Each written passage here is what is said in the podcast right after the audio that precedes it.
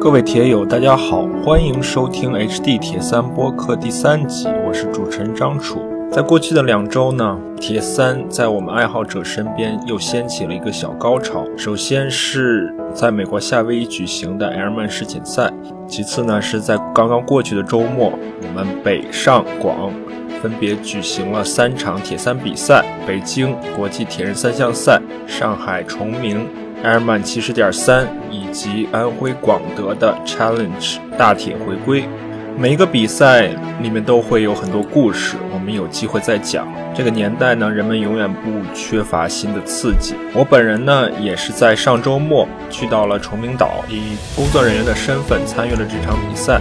在比赛前，我找到了一位上海的朋友。他就是王开元。王开元可能我不用做过多的介绍，各位铁三爱好者肯定已经通过各种渠道了解了他，知道了他，认识了他。其实，在做这期节目之前，我跟开元并没有过太多的交流。做完节目呢，我的最直接的感觉就是，开元作为一个文科毕业生，他现在所体现的科学家、工程师的一面，是为什么他现在被人们称作教授的原因，也让我这个理工科的毕业生自愧不如。好了，我们话不多说，现在就进入今天的节目。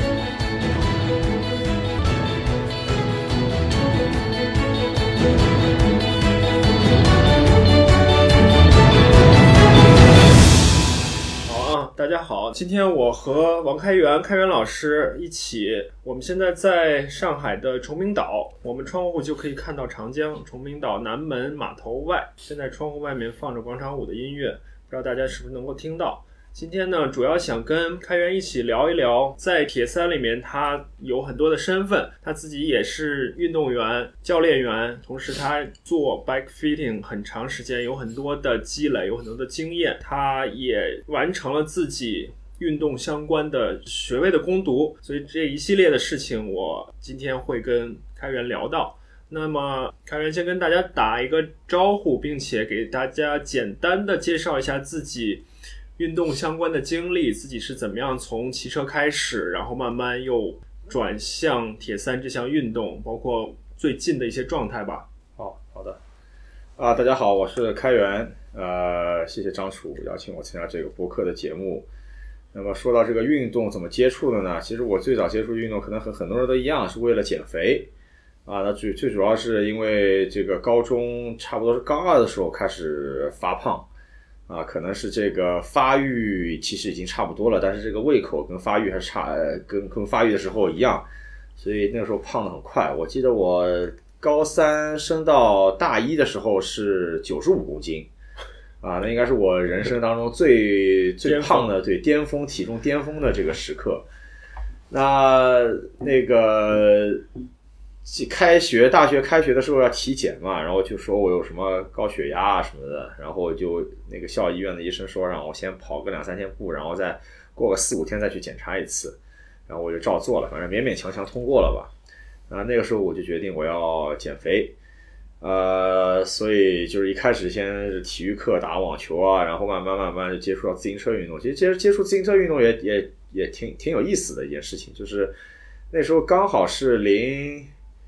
零三年这样子，呃，正好是全民户外的时候嘛，就特别流行什么徒步啊、露营啊。我那时候也挺喜欢这个的，所以说那个时候，呃，在这个易趣网上还买收了一套这个沃德的这个驼包。然后那时候刚好呢，我妈我妈的一个同事送了辆自行车给我，说说是这个旅行自行车。那我后来就这个，其实就是从这个时候开始的。那我我在这个开始骑车以前呢。呃，去过好几次新疆，我对新疆其实挺有感情的。然后我拿到这辆车以后呢，我就计划了一下，然后我第一次的这个自行车的这个旅行就是从新疆开始。那时候中铁快运把自行车运到乌鲁木齐，然后那个时候是携程网，携程网还不是像现在这样的这个携程网，就是等于说是旅游的电商这种性质的服务商。那时候有个很大的论坛，上面有人在携程网上这个驴友相约嘛，就是。反正我就找了两个，其中一个小伙子也是刚高考完啊，比我小个一岁还是两岁，然后还有一个是个江西的美术老师，然后我我们就是在乌鲁木齐碰头，然后从乌鲁木齐当时准备要往喀什骑，嗯啊，那我第一天记得很清楚，就是从乌鲁木齐骑到石河子，骑了一百五十公里。嗯然后在那个之前，我骑的最长的就是我从我家在上海的杨浦区的这个长阳路那个地方，就靠近靠近黄浦江边的位置，骑到杨浦区的五角场嗯啊，然后打一个来回，可能也就是十六公里嗯啊。所以我第一天就骑了一百五，然后那个腿的酸胀啊，真的是很难以形容。呃，反正第一次这个旅行不是很成功，主要是对这个自行车运动其实懂得也很少。头盔是那时候去迪卡侬买的，呃，然后买了一条骑行裤，然后别的也就没有什么的，也也没有手套，戴了戴了一副那个劳动手套，然后出汗出的厉害，我就我我就把它摘了，然后骑的热的时候呢，把这个裤腿卷起来，结果第三天的时候就晒伤了，然后反正这个我我我是没有骑到喀什了，我到了伊犁的这个一个小很小的地方叫巴依托海，就是伊宁市再往再往再往东一点那个那个位置，然后我就觉得不行了，骑不动了，实在是蹬不动了。我就放弃了，然后那个时候回去之后呢，我同学看到我就就开我玩笑，说我的手晒得很黑嘛，说你是不是戴了一副真皮手套啊？两个手这么黑，这就是我第一次的这个自行车的运动的经历。所以为什么那些长途的骑游党要把浑身都包裹很紧，也是有一定道理的对对。对对，刚刚才开源讲的呢，充分体现了他开始运动的时间很早。一个是他提到的易趣网、携程网的状态，就易趣网现在应该已经是不复存在了。另外呢，就是因为开源开始的早，所以他上学的时候，他就我理解啊，就有充分的时间可以让你有机会去自己一个人跟网上网友约好，然后到新疆去骑车。要是到了三十多岁，这种机会就是非常。不过你是不是今年刚刚又去过新疆？对，我是新疆骑游的嘛，我基本上隔个两三年就会去一次。之前参加公路比赛的时候，环赛里木湖赛那多日赛我也比过三次、啊，啊。我其实对新疆还是有很有感情的对对对对嗯对啊，隐隐约约是第二个故乡。啊，嗯，你也许上辈子可以追追溯一下哈。对，呃，真是有有机会，其实就是我们日常练铁三的这种，更多的是和自己的生活联系的很紧密。其实有如果大家有时间有机会吧，能够骑一骑长途的话，其实是一种别样的体验。那开源继续说，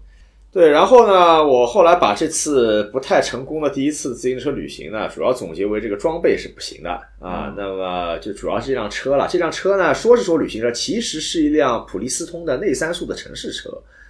那么这个内三速就只有三档变速嘛。当时，在上海，其实我以前也没有骑过运动自行车，也没有变速这个概念。当时三档我试了一试，最轻的那档呢太轻啊，蹬不到；最重那档呢我坚持不久，中间那档刚好。我我当时想应该够了，应该够了，爬坡嘛也就最轻那档就行。后来发现太天真了，真的是从小在上海长大，没有爬过坡啊，不知道爬坡什么滋味。所以后来呢，我就研究回来，就主要是从自行车入手嘛，就想装一辆车。那个时候其实。自行车这个行业其实物资还挺匮乏的，就是你、嗯你你买不到什么东西，嗯对吧？那个时候比较出名的就是 China Bike，就是那个福福州的那个呃老李那个自行车网，然后在它上面传了辆车，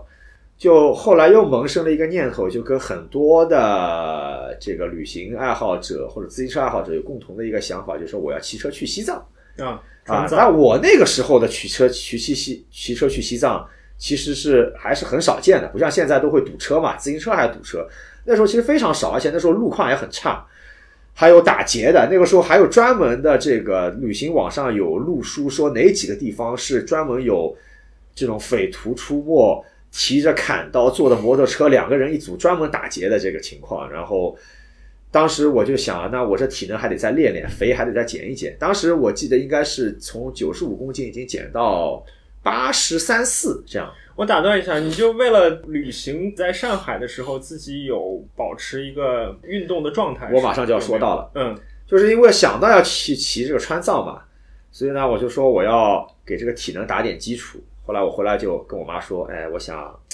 是不是搞个公路车骑骑？因为上海这边我知道有有个老外的组织叫飞毛腿，还挺出名的。嗯每周末都骑往浦东机场骑，我说我想跟着他们一起练一练，嗯，然后做体能基础打好一点嘛，去骑个川藏什么的，感觉可以游刃有余啊。我妈也就同意了，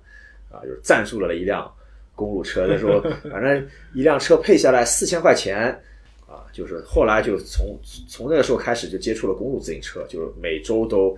都去骑，因为那时候还在读大学住校嘛，所以周期是只骑一次，就周末那次。然后那时候兴奋的就是周五晚上整晚的睡不着觉，嗯啊，睡着的时候可能已经三点多了，嗯，然后五点多就要起来，所以是跟那帮老外在一起。对，所以其实就是到后来逐渐逐渐的就越来越就偏向于公路的竞技，嗯。啊，其实说句挺不好意思的，这个接触公路是当时的想法是为了练好体能去骑川藏嘛，嗯。其实到现在川藏都没骑过，西藏也没去过，嗯 嗯，没关系，新疆去那么多次已经很好了。然后就毕业，然后工作，工作过程中自行车也一直有接触。对，我觉得这个运动其实对我的影响是 影响是挺大的，除了把我从一个胖子变回一个正常的体型，然后其实对我的这个怎么说呢，人生观或者说这个找工作的时候这个价值的这个价值观，其实都有蛮大的一个影响。我当时是毕业找工作，因为我学的是广告嘛，我们当时其实我。我在读书的时候呢，广告行业其实是挺赚钱的一个行业。那时候反正学校里都说嘛，什么那种 4A 公司啊，某某总监月薪都是十万朝上这样子。当然，一般的大陆的这个员工拿不到那么多，但是这个其实是一个挺高薪的一个行业。但我当时毕业的时候就想，我其实不太想坐办公室，我感觉就老在外面野惯了，就很难说坐在一个封闭的空间里。因为当时也找过实习，坐办公室我觉得很憋，你知道吧？就是那种格子间，然后又是中央空调，很不舒服。所以后来就去了迪卡侬，迪卡侬去的就是呃自行车和轮滑还有 workshop，这当时三个部门是合在一起的，一个一个部门经理带的。那我当时去的就是那个花木店，就是龙阳路地铁站那个店啊。啊，等于说也是从此就这个就是走上了这个体育行业的这么一个嗯啊职业的这个道路。嗯啊，对。然后开源后来还在练轮单车。对，我在迪卡侬做了有四年，做了四年。中间因为迪卡侬因为是分早班晚班嘛，所以相对来讲时间还是可以，还可以，还挺灵活。所以我有时候就是我刚开始进去的一段时间，我可能都是想要下午上班，我早上可以练一练了。后来我又排着早上上班，因为晚上我周二、周四跟他们世纪公园绕圈，嗯啊，反正当时训练也没落下，而且迪卡侬企业文化挺好的，也真的是挺鼓励你参与运动的，所以大家都觉得是，呃，反正迪卡侬员工都以以身边有一个运动很强的这个同事为傲嘛，嗯啊，所以说那个时候运动也没中断过。那后来我是在零九年的时候，零九年年底的时候加入的练轮，那时候周指导周老师周周晨是以自己是以刚开没多久嘛，他应该是零八年开的店，后来我就去了，然后去他的店嘛也是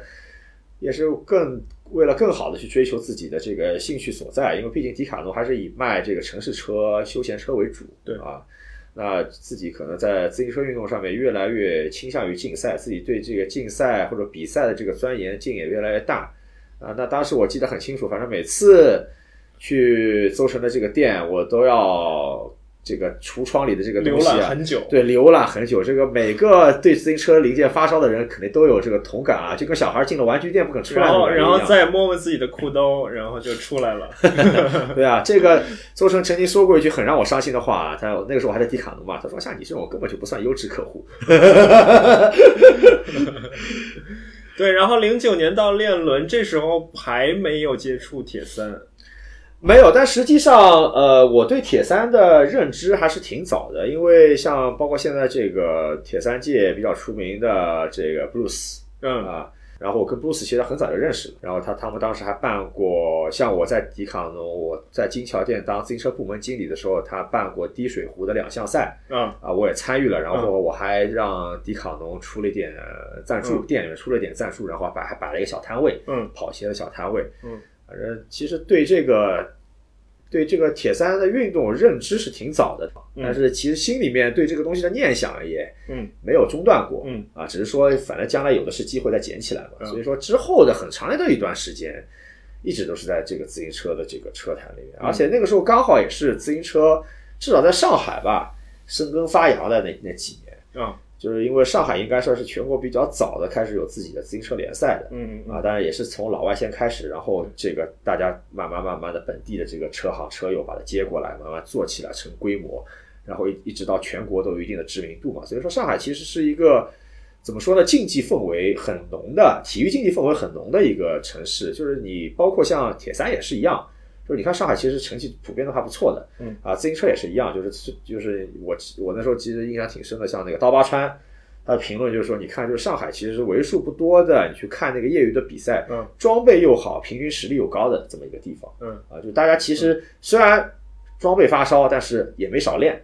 对，所以嗯，毕竟嘛是一个大都市，所以像这些东西就会最先的接触到，然后也有人群的基础，也有资源的基础，所以必然会更靠前一点。并且刚才开源提到，能让我感觉到上海充分是一个国际化的大都市，不管是一些一系列的老外的行为啊，对它的影响啊，还是说包括开源在迪卡侬工作，因为在开始之前我跟开源聊，就上北京的迪卡侬其实比较晚吧，才真正的开店，上海就就要早早很多年。然后呃，那就是自行车这么多年，什么时候真正开始又回到这个问题？啊，呃，其实也应该是一三年吧，我应该是一三年的威海是我的第一场。我是不是可以理解，其实真正的如果存在门槛的话，真正门槛就是说你需要自己把游泳先学会，能够游下来，能够完成这个比赛。我其实游泳从小从小都会游，我因为我是从小在那个水产大学长大的嗯啊，是水产大学现在的海洋大学，那那个就是水产大学的这个游泳池游泳条件其实挺好的，因为很多的这个学生都是有这种远洋渔业啊嗯这些专业，其实必须是当海员啊游泳嘛。啊所以从小都会游，但是其实没有系统学过。小时候就是蛙泳，就是我爸教我的。那后来其实当时我说比较早的时候，就是呃最开始对这个铁三有认知或者参加两项赛的时候，那时候我就已经开始自己在摸索着自学自由泳了。啊所以你已经提早很长时间参加铁三比赛之前就已经提早很长时间开始做准备了。对，嗯，对，就是反正都都会跑步也能跑嗯啊，也能跑，但是没有都没有太认真的去练啊，主要的重心还是都在自行车上。那后来怎么会去玩铁三的呢？我觉得这个里面好好多原因。首先，我觉得最重要的一个原因就是基于对自己运动能力的一个认识，就是说以以前反正我们车队比赛，呃，我也算车队的主力啊，呃，就是有一个比较有意思的现象，就是这这也是邹指导经常点评的，就是说我我基本上只要有突围集团，我都能在突围集团里面。嗯就我对比赛的这个洞察还是比较敏锐的。嗯然后呢，突围集团就算突围出去，我也能一个人追上去，从后面大集团我也可以人一个人追上去。但是呢，基本上最后多少人一起冲刺，我就是第几名，就是说完全是没有爆发力的嗯啊，冲刺都拼不过。嗯那我从小自己的感觉也是这样，就说像像小时候跑那些什么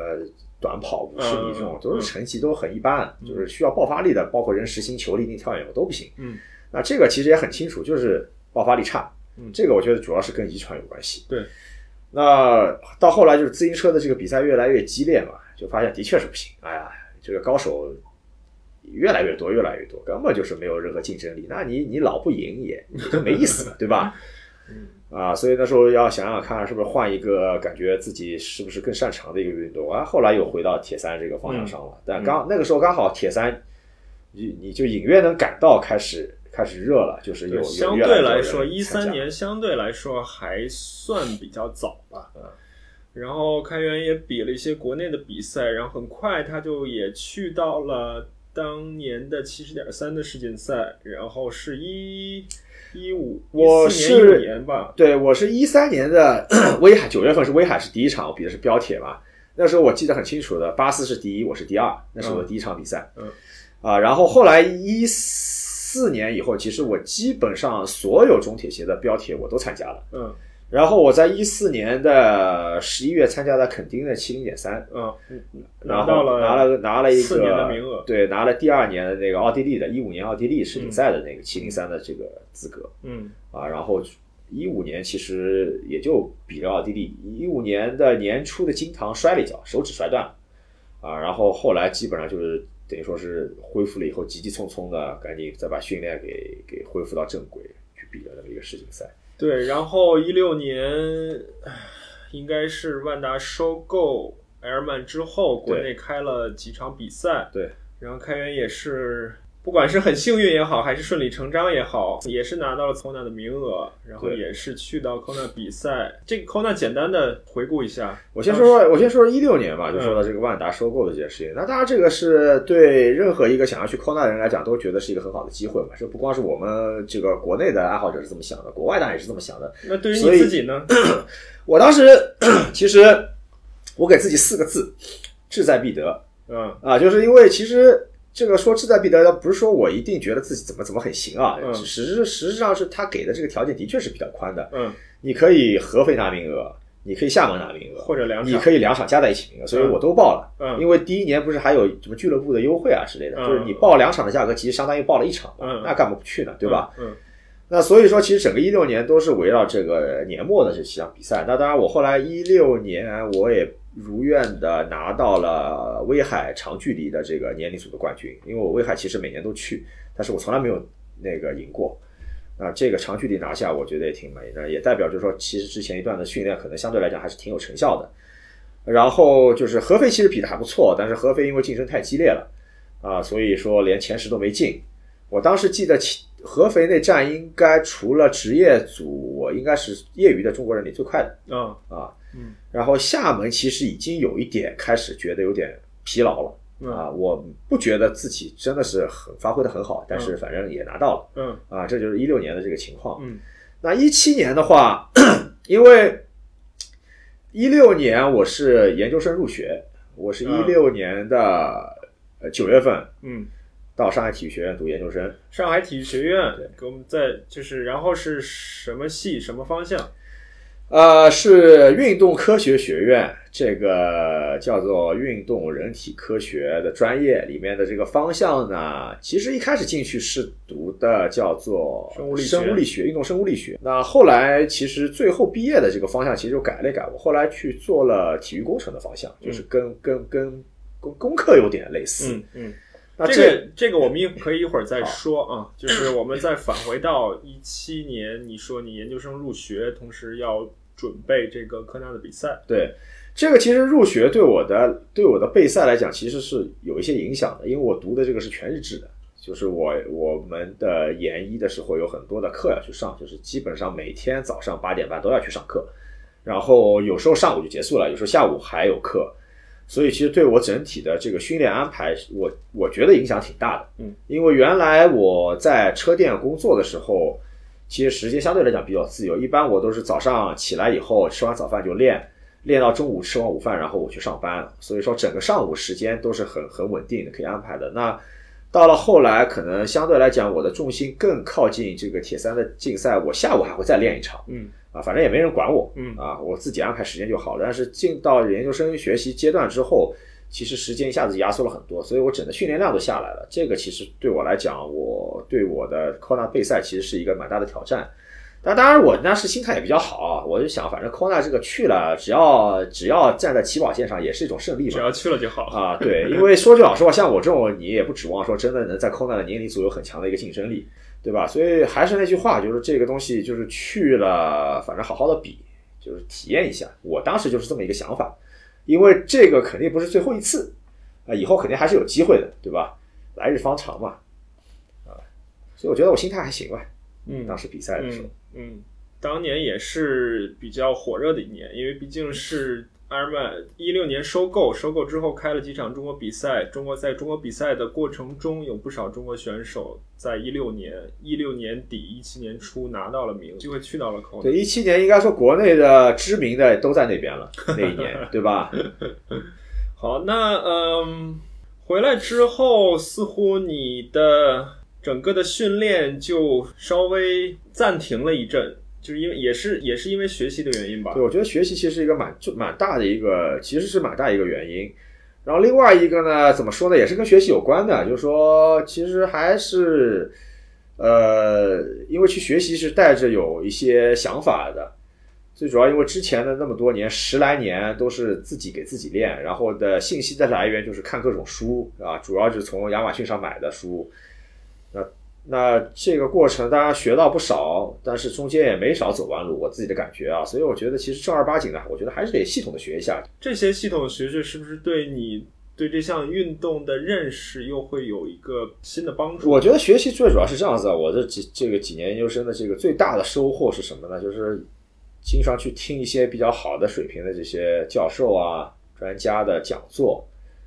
听着听着的，偶尔就会提到一个方向，提到一个点，然后呢，我就觉得很有意思，把它记下来，然后回家我就开始找文献，嗯。啊，找一些相关的这个研究，然后再去仔细去细读，嗯。我就觉得收获很大。嗯。说句老实话，你看就是基础的这个教科书，嗯。呃，因为通常信息量都比较大，嗯。其实你你也很难短时间消化吃透，嗯。啊，但是有时候找到一些兴趣点，带着这些兴趣去去读一些嗯。研究的文献，尤其是一些比较前沿的研究的内容，嗯。啊，你会豁然开朗。所以我觉得我这几年最大的收获就是有很多原来可能一知半解的问题，我现在可以从源源头上面把这个问题讲清楚。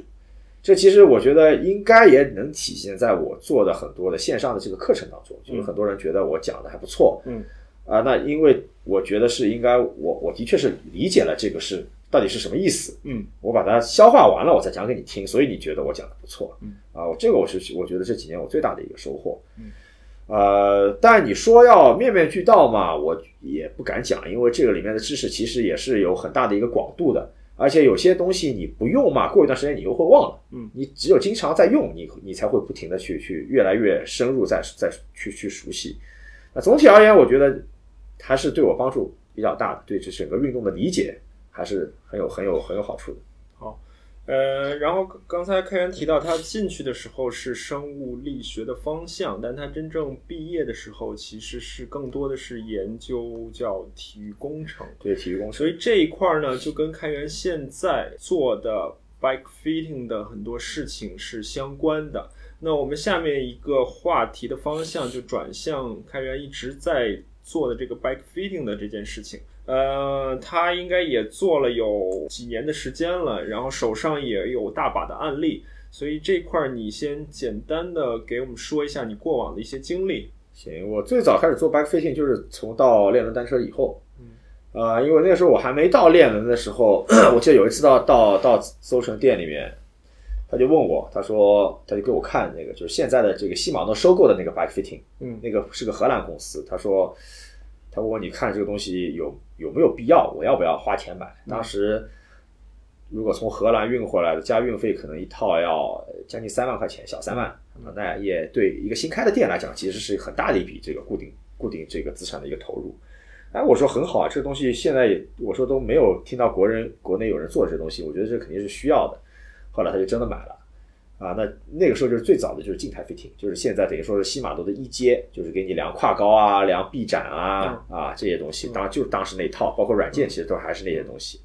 我们就是从那个时候开始的。我去到列伦以后，就是所有的 fitting 都是我做。嗯，然后我们那时候 fitting 是这样子，就只要你是在店里面买车的，我都会帮你做好 fitting，就是确保你整套的设置在我们看来是合理的情况下，我才会让你走。所以说，就是这个也是为什么呃，链轮在那早的几年一直在行业里面就是比较怎么说呢？这个名气还是挺响的，主要是跟这个严谨的作风有关系。就是我们会很仔细的为顾客考虑的车架尺寸的这些问题，会帮他去做一些计算啊，然后不会推荐给他不不对的这个尺寸。如果没有货，我宁可让他等，我去帮他订货，我也不会卖给他不对的尺寸。为什么呢？因为最后我要帮他做完 fitting，我才能送他走。所以我如果推荐错误的尺寸，其实是给我自己做 fitting 制造麻烦。嗯啊，那其实就从那个时候开始，然后我们之后就从静态的变成视频捕捉，嗯，用摄像头拍嗯，慢动作来做。那个时候也做了几年，然后我们在一二年年底的时候买的 Reto，嗯啊，那时候应该也是全国属于最早的吧，我记得嗯最早应该是王毅。嗯啊，然后应该第二家就是我们，嗯啊，我买的 Reto，然后嗯 Retu 反正用到现在嗯。啊，嗯差不多就是这么一个过程吧。嗯啊然后，因为我们是专注在铁三这一块儿嘛，所以就是铁三的 fitting 和公路车的 fitting，你从你经手的这个案例来说，现在比例大概是怎么样的？我觉得印象当中应该还是公路略微多一些，嗯可能六比四嗯啊，甚至七比三嗯。啊，公路还是大头。那从趋势来说呢，是会不会因为你自己关更关注铁三这一块儿，所以你会做的铁三的车的比例要相对大一点？呃，应该是有关系的，因为蛮多人过来找我是说，他看下来只有我自己是玩铁三还做 fitting 的，嗯，然后他们都认为自己有有比较多的这个实践的经验，在这个运动上有实践经验，肯定是会对这个 fitting 有帮助的。当然，我觉得这个方说法是对的。嗯我我做的时候的确是能感觉到，就是很多时候一些很细微的调整，就能有一些在骑行的时候就有有有一些感觉上的这个不同。那这些细微的调节，其实都是我自己在给自己调车的时候，我自己琢磨出来的。嗯，很多事都是一些小的这个技巧。嗯啊，但是你只要那些地方注意一下，它的感觉就会不太一样。所以我觉得这个实践其实还是蛮重要的，因为毕竟 fitting 其实还是仍然是一个实践的东西。嗯我们回到一个比较基本的问题，就是你觉得什么样的人需要？你现在只说铁三，什么样的人需要做 fitting？所有人都需要做 fitting，只要你自行车这个其实跟铁三没有关系，只要你这辆自行车是拿来当运动的用途的，你就要做 fitting。嗯就 fitting 这件事情，就跟你骑车要穿锁鞋，对吧？然后呃你打羽毛球拍子得全穿个线，其实差不多的意思。因为因为因为是这样的，我个人从来没有做过 fitting，、嗯因为没有我没有做过的原因是我自己觉得我没有不舒服的地方对。然后我自己从侧面拍一张照片，姿势看起来还 OK，、嗯所以我就没有做过。嗯所以这也是为什么我刚才问那个原因。不知道你是怎么怎么理解的？呃，这个怎么说呢？我也遇到过有几例，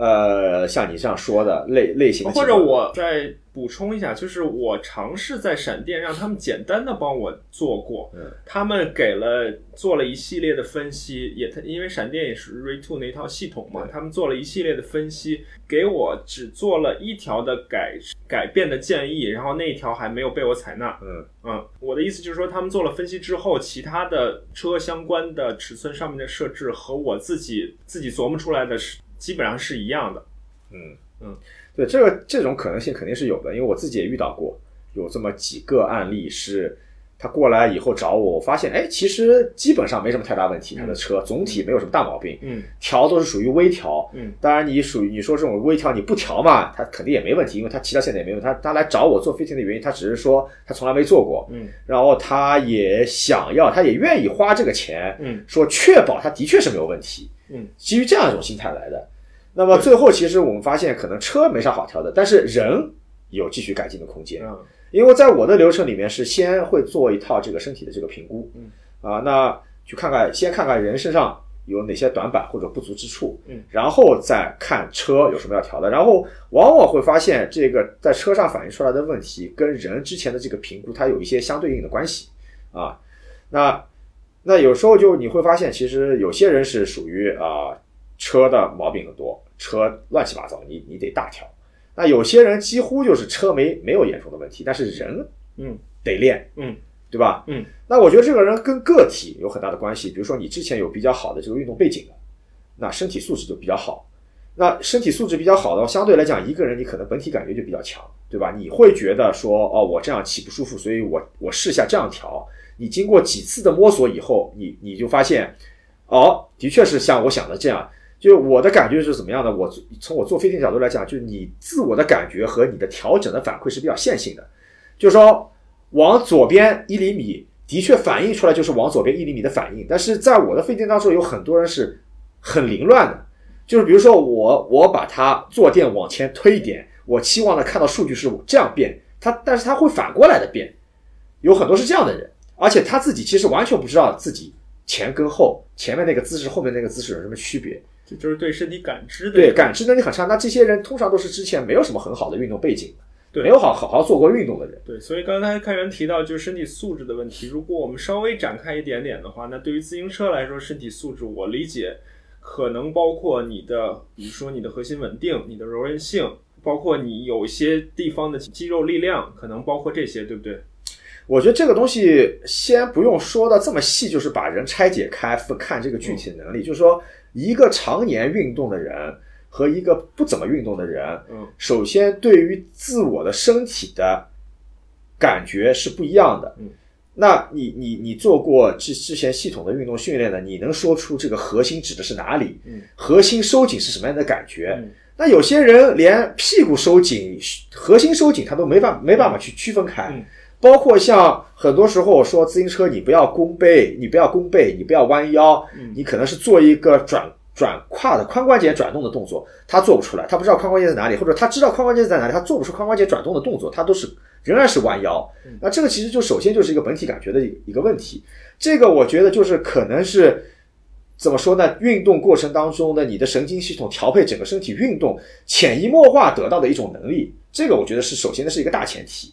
那剩下具体的说，我其实也不是特别赞同讲一定要把某一个一个运动按部位给拆解开。当然，你细讲，可能自行车它是一个偏重于下肢的这样子一个一个运动，但是其实这都是属于全身运动。因为你的下肢在发力的时候，你的核心在保持稳定，你的上肢在控车，它仍然是一个全身的性的动作，只是你的上半身在做静力性的动作，对吧？下面下面是动动动态的动作。那这个有跟跑步它其实仍然有有共同之处，所以它其实很多时候耐力运动可能需要的这个它用到的主力的肌群可能不一样，嗯啊，但是很多时候它都是相通的。嗯，好，呃，刚才我们说了人的一些问题，那如果说让你做 bike fitting 过程中车长的三个错误吧，你能想到哪三个吗？车常见的问题就是一个是车架买小了，这个是最常见的，因为现在大家的很多网上流传的就是要买小车架，对吧？那些键盘车神讲的小车架好调，小车架具有攻击性，某什么什么就类似的讲法，这是最常见的。第二个呢，就是呃车座的设定的问题了。啊，有些是过高，那有些是这个车座向下倾斜太多，鼻尖朝下太多，导致它没有一个稳定的支撑体重的这么一个平面。那中间的骑行其实一直在往前滑，然后它也不停的把自己推回去，对吧？这个是一点。然后还有从这个当中衍生出来的一些问题，比如说坐坐姿的问题，这个我们之前公众号也发过，就是有些人是是所谓的立骨盆，嗯，然后。弯腰弓背，嗯所以通常这种情况，他会觉得这个车太长，然后很多地方解决的方案就是换短的把力，但是这个问题你换再短的把力你也解决不了啊，这是一个姿势上根本性的错误，不是装备的问题。那还有一个就是说，你车座过高，很多人造成你骑行的时候踮脚骑，就脚跟抬得很高，脚尖朝下，导致一系列的问题，什么小腿抽筋啊、跟腱炎啊。如果你是玩铁三的这个问题会更严重，就是你这小腿紧张的问题会引起跑步的损伤，对吧？跟腱炎、足底筋膜炎都跟小腿紧张有关系。嗯，啊，这这是这这几个就是比较常见的这个 fitting 当中看到的问题。好，那我们继续针对铁三车的 fitting 来继续的说一说。一个是因为铁三是一个项目，我们骑完了车要跑步，所以呢，铁三车的设定导也要考虑跑后面跑步。对，呃，开源可以跟我们。谈一谈，另外呢，就是呃，我们铁三车更追求的是一种空气动力学的效果，所以铁三车里面的舒适性，尤其是不同距离下面的舒适性和空气动力学之间怎么样去寻找平衡，这两个问题，开源都跟我们说一说。好，那就是说这个先说到这个自行车的设定跟跑步的这个关系。那第一第一个就是呃，应该大家很多人也知道，就是你在锁片设定的时候，你可以锁片尽量往后推。啊，这个我们之前也发过一篇文章，是基于一一个这个科学研究的一个一个论文的一个结论，就是说你把你的锁片装在脚底心上啊，就是其实是那个锁片那个锁鞋你是要另外要开个孔才能装得到位。我自己做了一个转换板，通过转换板，你试过吗？我试过，我的扣带就是这样骑的。你觉得那样对于你来说更好吗？至少就是说你会明显感到你的小腿。基本上不需要怎么去让它这个肌肉工作，就能有个比较好的稳稳定的一个踩踏。那然后你把它再延伸到你的跑步过程中，你在跑步过程中会有不同的感觉吗？呃，其实主观的感觉没有嘛，因为你说这种长距离比赛跑步都很痛苦，你也你也顾不上这些。但是我们只讲这个科学研究嘛，对吧？以这个比较严谨严谨的研究，有有数据作为基础的这么一个事实的情况下，就是说。你把锁片往后装，装到脚底心的位置，对跑对骑车其实没有什么影响的，没有变化。但对跑步来讲，运动经济性会提高，是因为你的小腿它疲劳度比较低，而且小腿的这个作用其实就跟跟腱它是起到一个拉长收缩的储能的这么一个过程，所以说它其实经常要做一些离心收缩。离心收缩的肌肉来讲负荷比较高，所以说你一开始如果就有疲劳的话，它就更容易疲劳。那我觉得最主要是这块。那论文的结论其实也是这样得来的。但这但但我插一句，但这不并不意味着所有人都需要马上现在把自己的锁片调到对，那他这个这个，我觉得就是这个不是强制的，这个只是这个论文的结论，就是呃，有这么一种，你可以就你可以说是暗示，或者对实践来讲有一种启示，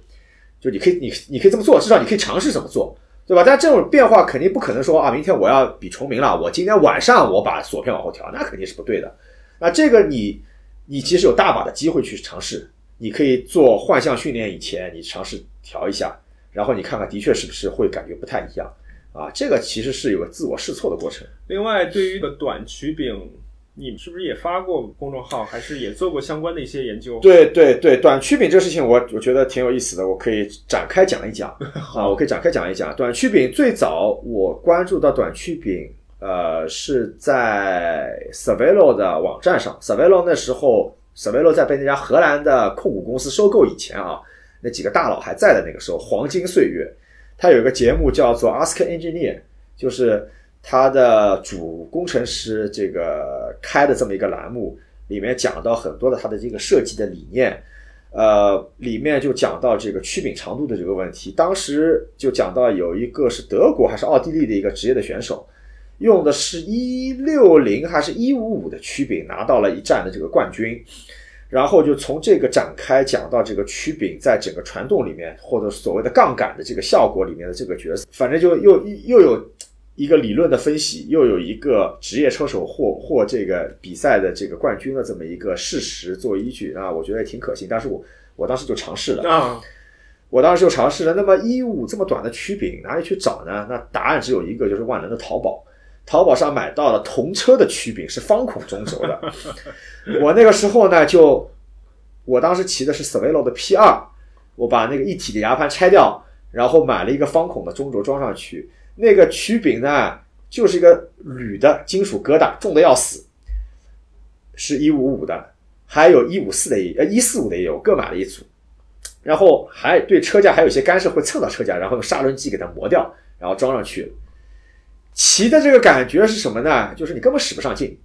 就有点像那个小仓鼠踩水车那种感觉，突突突突在那边转，踏频很高，但是你就感觉我还没发力呢，一圈就骑骑完了，就是这么一个感觉。然后反正骑了几次都觉得适应不了，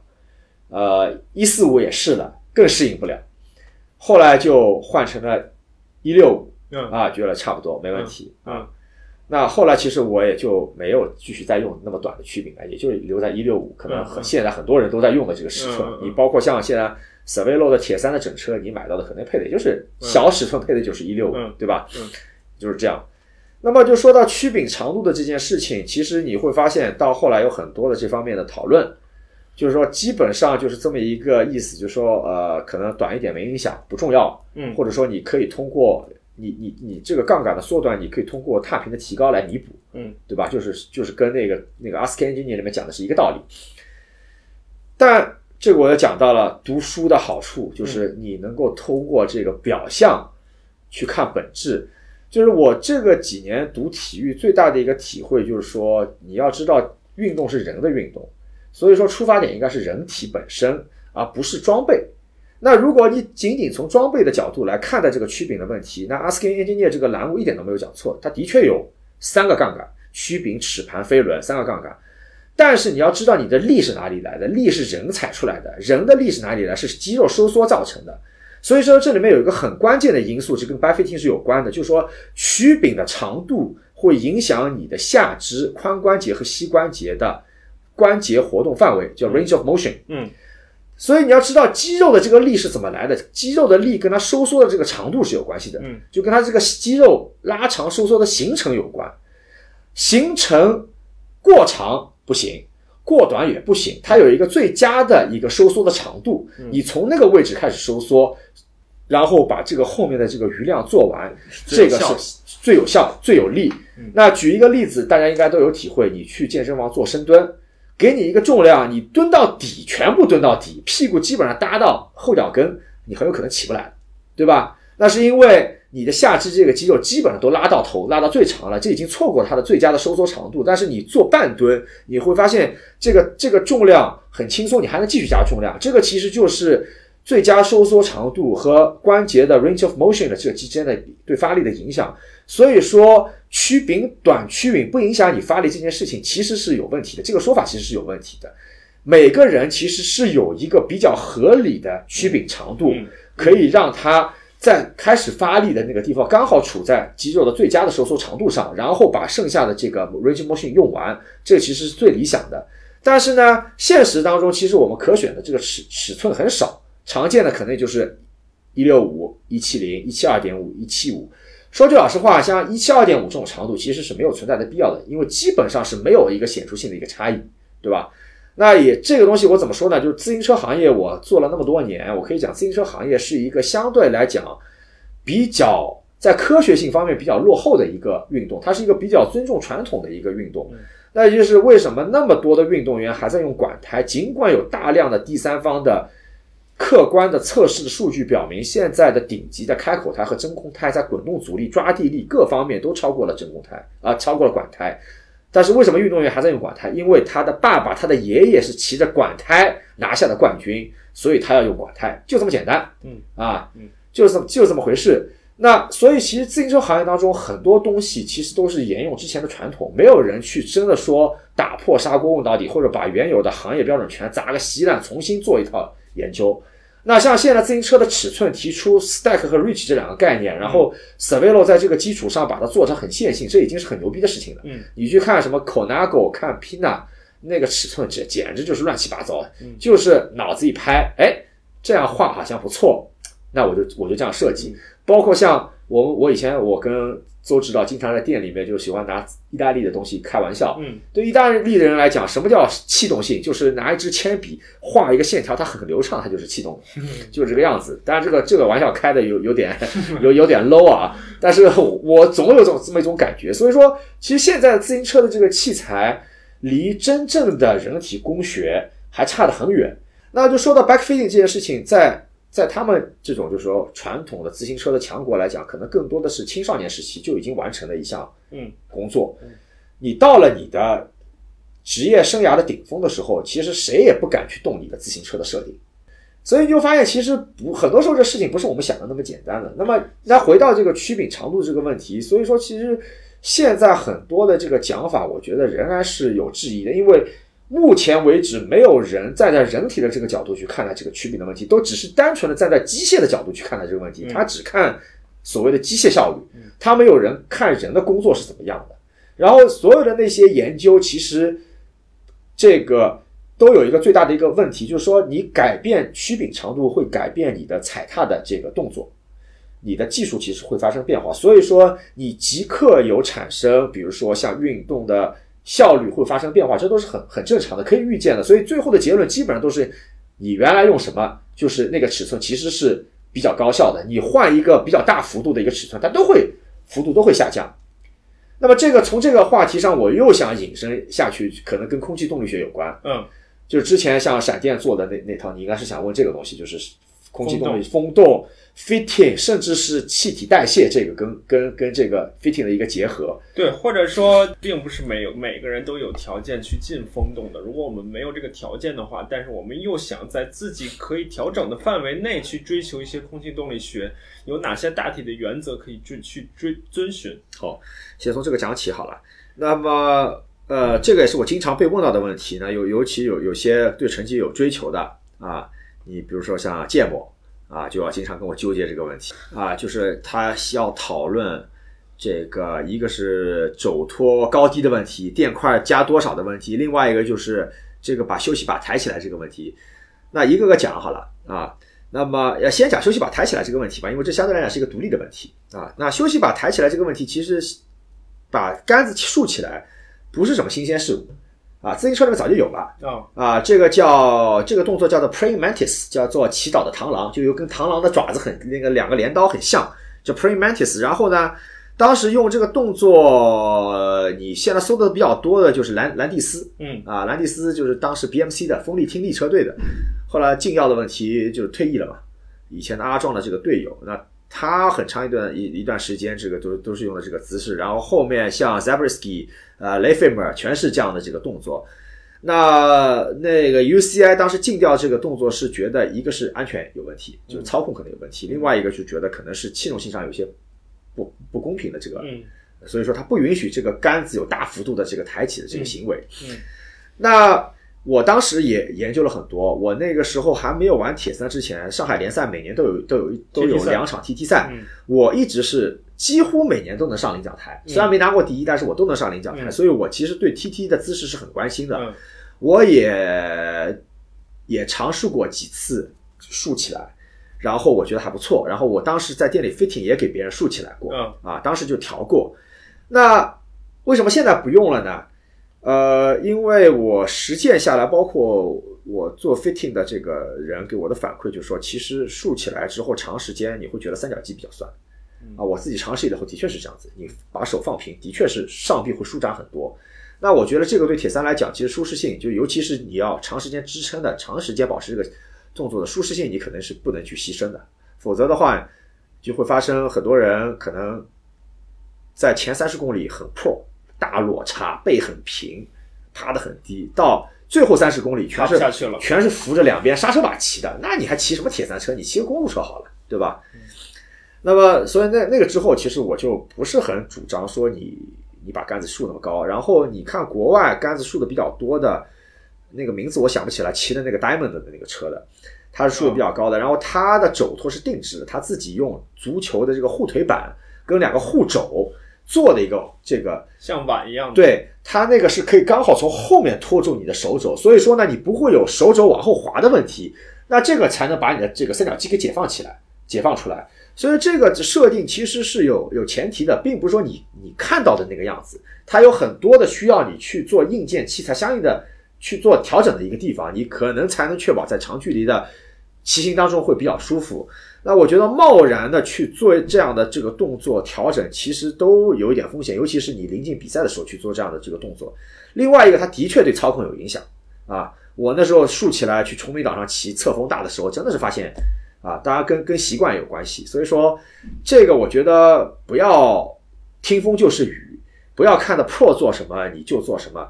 很多 Pro 做事情也没有经过仔细的思考的，他也是跟跟跟别人学的啊，就是这样。尤其是铁三，铁三的 Pro 不像自行车的 Pro，背后的这个科研的团队、保障的团队是很强大的。铁三的 Pro 基本上是单打独斗，极个别大佬有人支持，大部分人都是单打独斗啊。那么这个是杆子的这个问题。那讲到这个落差的跟气动性的关系，嗯那可以说基本上可以认为趴的越低，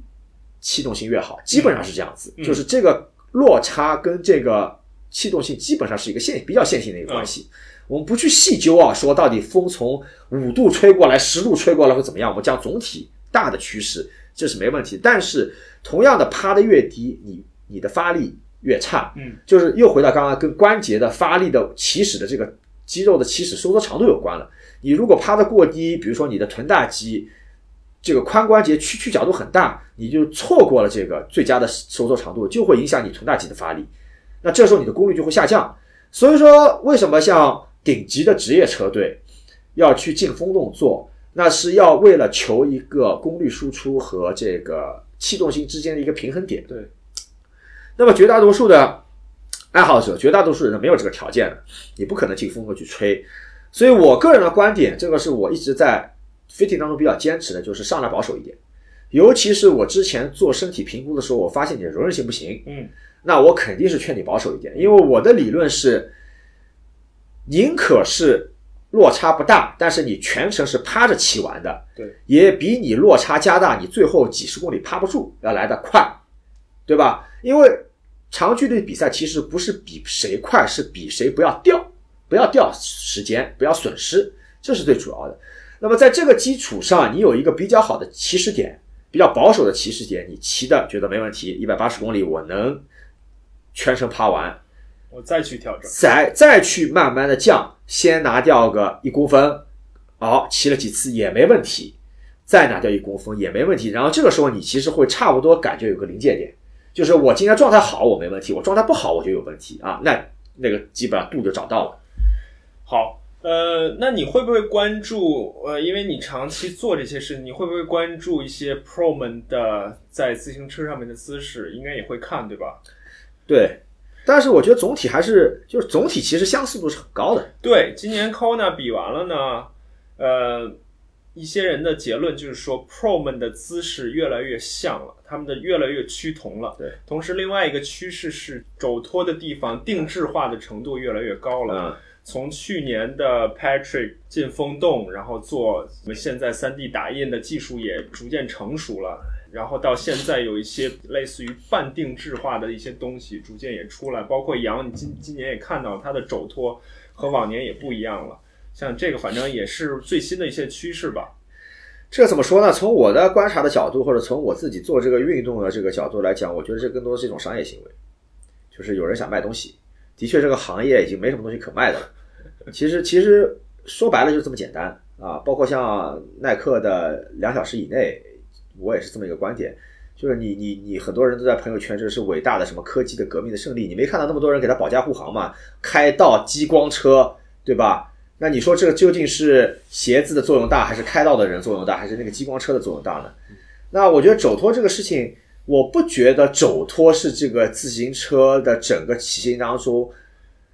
这么重要的一个临界点。嗯啊，我觉得现有的市场上的现有的这个肘托的产品已经足够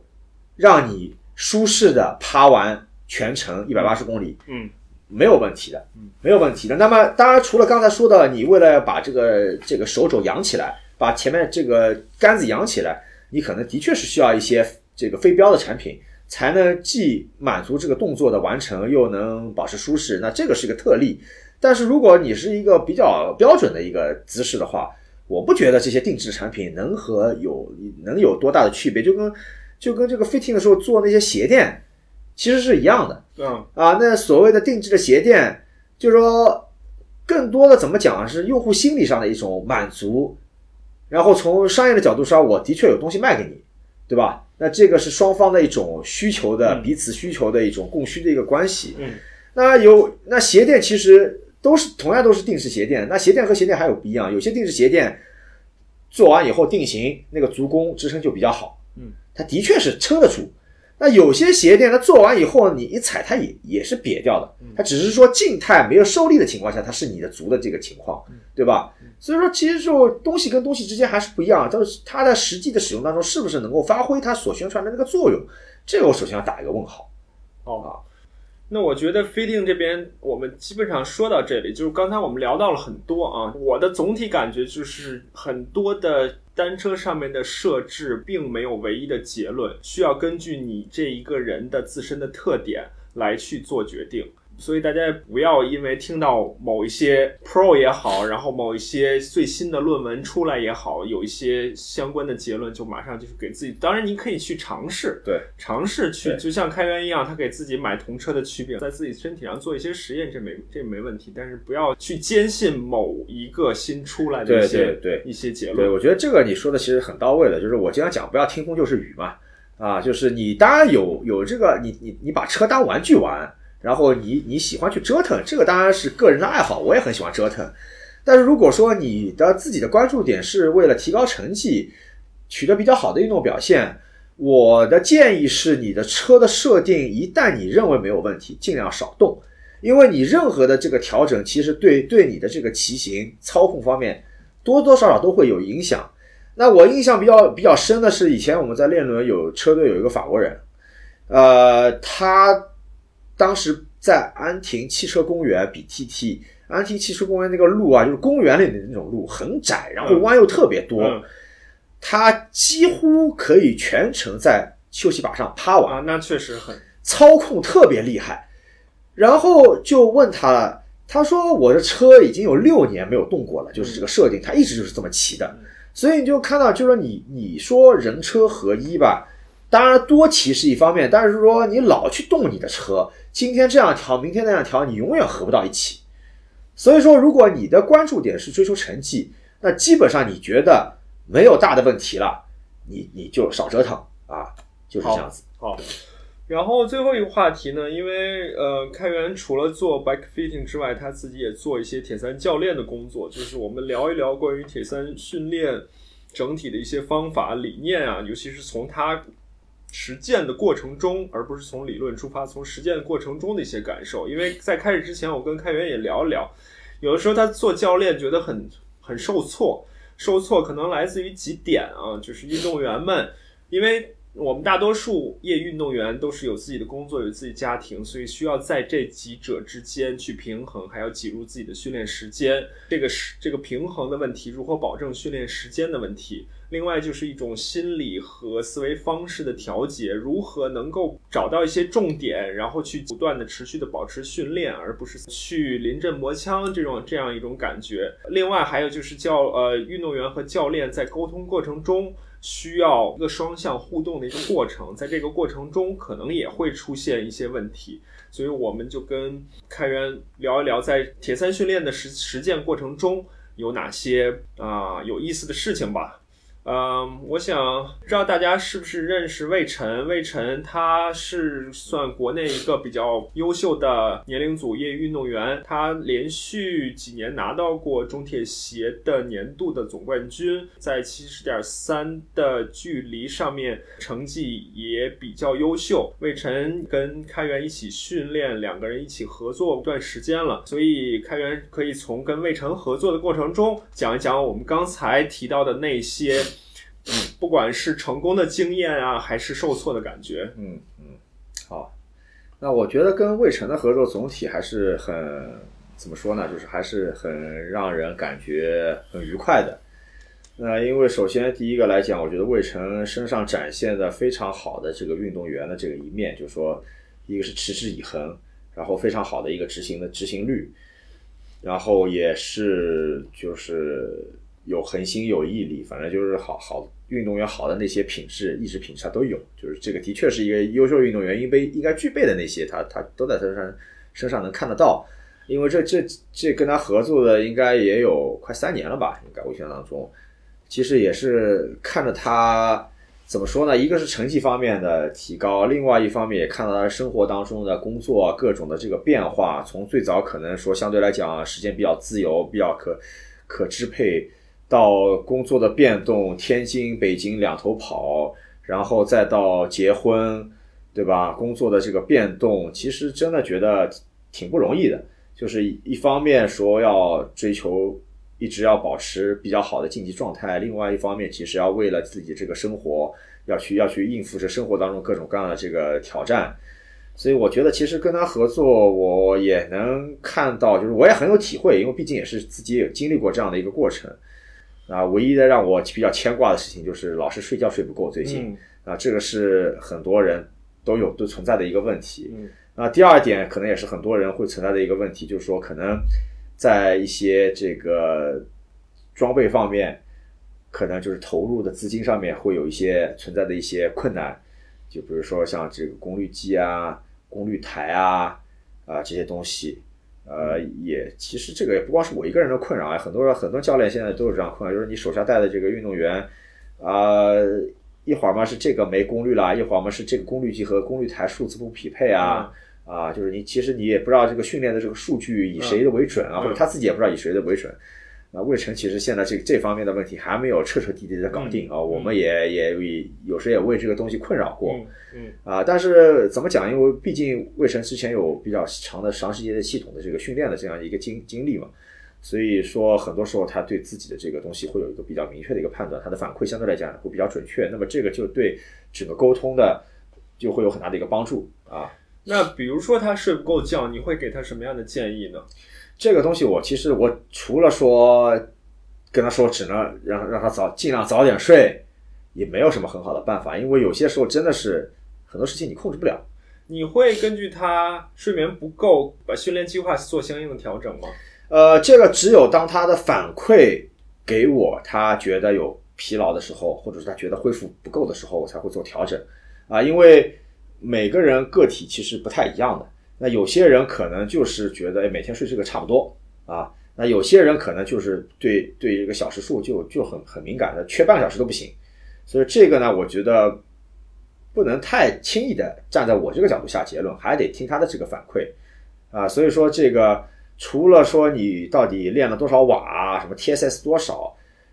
这个主观的反馈，这个其实我觉得很重要。对，这个也是我个人认为的一个很重要的一点啊，就是现在我们有很多很多的监测数据，包括佳明手表可以监测你睡眠的数据，可以监测你的随时监测你的心率，甚至现在我们有很多运动员开始监测他的 HRV，一个叫做心率的一个变变动情况，变异性对。通过这个来监测自己的疲劳，但是这一系列的客观的外界给我们的数据，我个人感觉都不如自己真实的感受来的直接，来的准。所以，如果是你希望能够提高你的运动表现，一定要非常认真的关注自己的主观的感受，包括日常过程中的主观的感受，以及每一堂训练课、训练课前、训练过程中以及训练课后的一些主观的感受，并且把这个感受。及时的回馈给你的教练，对这个是非常重要的一点。对，就是我经常也也说，虽然我是觉得我算在国内推广功率训练，算是做了一些这个工作，但是我一直在讲一句话，就是不要做数字的奴隶。就是有些人过度的依赖你手上的这些训练训练工具，你的两个眼睛永远只看到那些数字的跳动，对你训练其实是没有帮助的。任何一个人想要在运动上面有有所成功，成为一个相对来讲比较好的运动员。聆听自己的身体，了解自己的身体的状态，这个课你是绕不过去的，你必须要学会，而且你越早学会，对你的运动来讲越有帮助，啊，对，是的，呃，那么魏晨相对来说是一个，因为他有自己的运动基础、运动背景，所以有很多事情就相对来的比较直接、比较简单。那么跟其他运动员合作的过程中，他们常常见的一些。常见的一些问题，或者说他们常犯的一些错误有哪些呢？呃，常见的错误其实数一数还挺多的。那有些人可能是特别迷信某一些数字，就是刚才讲的，很容易成为数字奴隶。比如说，他很很担心什么心所谓的心率爆掉啊，类似的讲法，然后他就会训练当中要压着自己的心率，就在他。的主观的认知里，我的心率就是不能过这个这条线的，过了线就会怎么怎么。但是之后的分析发现，其实那条线对你来讲没有什么特殊的意义啊，你何必给自己设这么一个心理上的一个障碍呢？那有些时候你心率能跳跳得动、跳得高，说明你状态好了，对吧？那这个其实是一点，就是说你过分的认准一个数字，或者说你过分的去迷信你的手表给你的那个值，比如说 VO2 max 是多少。这个其实都是一一种估算，而且这个估算可能离真实的情况差的不是一点半点，对吧？所以说，其实看一看就好了，这东西你就当个娱乐啊，不要太太迷信，这个是一点。另外一点呢，就是训练的随意性比较大啊，那就说白了就是想了要加练就加练，黑练就黑练，就是那种就是老是冲动感情用事。那这个其实我觉得也也很不可取，因为你要知道你你。你你排这个计划其实是前一方前前后都是有关系的。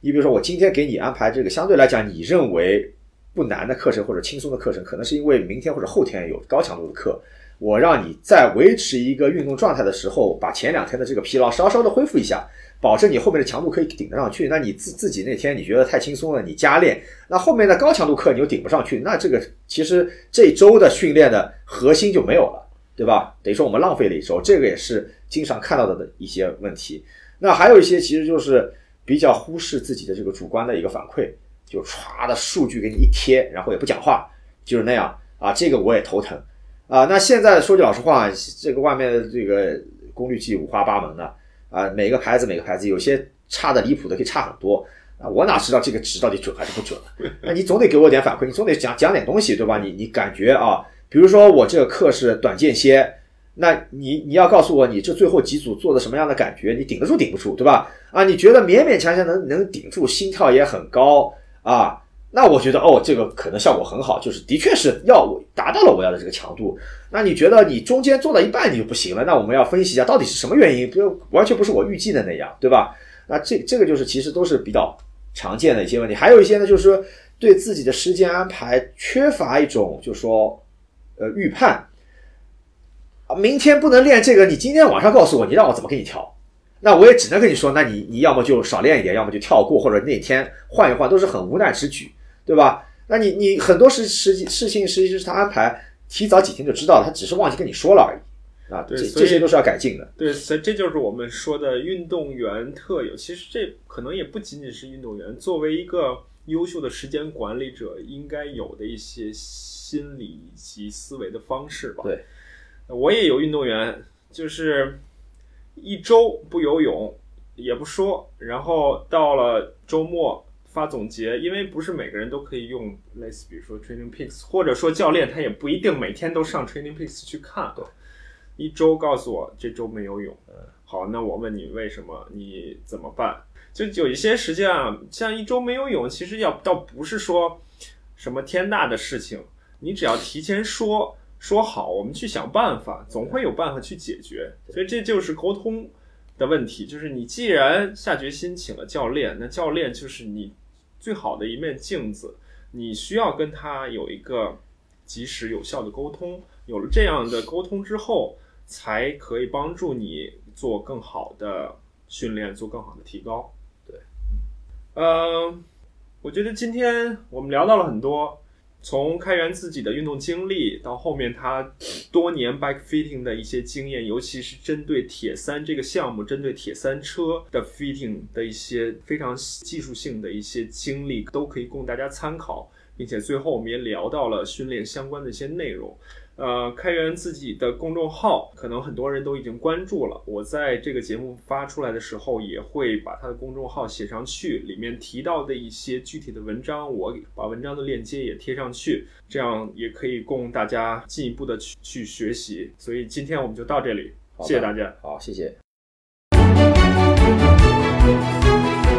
我和开源的对话呢，是在崇明七十点三比赛前进行的。我们两个对话前后聊天的时候，作为工程师和科学家的开源，经常和我说，他作为教练员会有各种的挫败感。崇明七十点三比赛后呢，开源就有一位女队员获得了年龄组的冠军，并取得了明年夏威夷世锦赛的资格。所以很多时候呢，事情就是这么惊喜，这么意外。就像开源在节讲到的，他的经历，人生呢也没有一个固定的轨迹，更多的时候需要你跟随你的心。好了，今天的节目呢就到这里，